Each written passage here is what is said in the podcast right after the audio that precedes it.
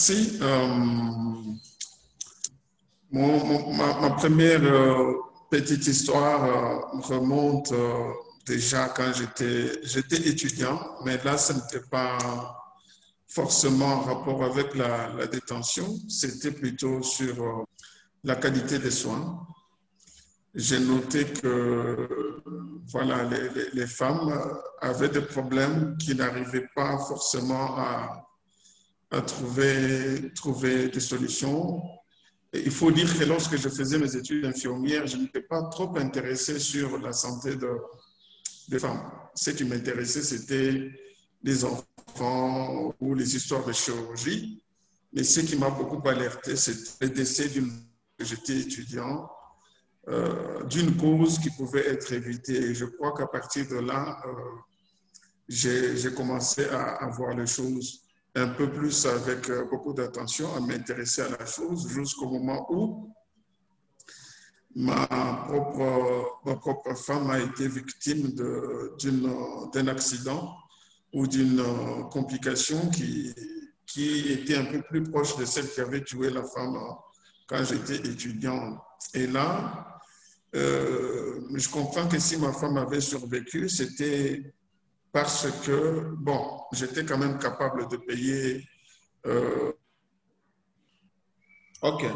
Lorsque j'ai été nommé comme responsable de, de, du programme VIH, donc pour la, la PTME, je devais coordonner à ce moment-là le, plus de 20 maternités sur la ville de, de Lubumbashi et pour les femmes vivant avec le VIH. Et donc, au-delà de de mes interventions concernant la prise en charge de l'accouchement chez les femmes infectées, je prenais quand même aussi en, charge les éléments de, des accouchements, euh, les éléments des accouchements pour faire tous les autres soins obstétricaux liés à, à l'accouchement. Alors, j'ai noté, j'ai eu des constats. Le premier constat était que lorsque le personnel était informé d'un programme, ils avaient tendance à, surenchérir le, prix de, de l'accouchement. Deuxièmement, euh, même lorsque la femme manquait quelque chose autour de 10 dollars, 15 dollars,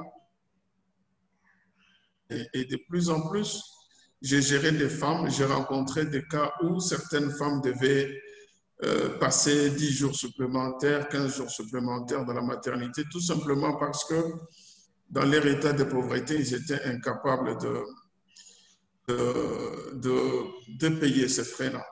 Alors, la chose, donc je devais, moi, en tant que coordonnateur de programme, aller payer pour qu'on libère, on libère euh, les femmes qui étaient séquestrées ou détenues dans les maternités, quel que soit leur statut, peu importe leur statut de, de, PVV. Et donc, de plus en plus comme ça, le nombre de femmes augmentant, j'avais beaucoup de cas de, de, de, détention des femmes. Et je me suis rendu compte que le problème n'était pas seulement chez les femmes que j'ai gérées comme euh, les femmes euh, infectées par le VIH, mais aussi quand j'allais dans les maternités, j'ai trouvé que beaucoup de femmes, et beaucoup d'autres femmes étaient, étaient retenues et, cela devenait plus ou moins euh, un objet de marketing, surtout quand il y a eu l'épisode des élections dans, dans notre pays. Alors, on avait comme ça les parlementaires, des politiciens qui devaient partir pour payer et libérer les femmes. Et c'est ainsi que le problème est, devenu un peu, pour moi, beaucoup, beaucoup plus, plus visible. Alors, lorsque j'ai quitté Lubumbashi, où j'ai vécu pour aller dans d'autres provinces, en Bujuma et dans le Kasaï, j'ai trouvé personnellement un enfant qui avait déjà totalisé euh, six mois dans, dans, une maternité et euh, bon, j'ai dû collecter l'argent avec mes amis pour payer. Je suis rentré dans, dans l'hôpital où je travaille et je me suis rendu compte qu'il y avait déjà encore des femmes qui étaient un peu au-delà de six mois avec des enfants qui avaient grandi. Certains proches à totalisé un anniversaire au sein de ces maternités là-bas. Et c'est ainsi que tout de suite, alors je me suis, euh, j'ai commencé à, m'intéresser au phénomène de la détention. Et c'est comme ça que finalement toute mon, attention est, partie de là. Je croyais que c'était un problème propre, propre à, la maternité CN2 qui était avant financé par la GCAMIL, mais qui ne l'est plus actuellement. Mais je me suis rendu compte que globalement, c'est un problème qui touchait, qui touchait beaucoup d'autres structures de santé. Et pour avoir travaillé également chez, les privés, et alors là, c'est la rétrospective, je me suis rendu compte que, euh, bon voilà, en rétrospective, quand j'étais également chez les privés, il y avait euh, cette option de dire une femme qui ne paye pas, il faut envoyer chez l'État.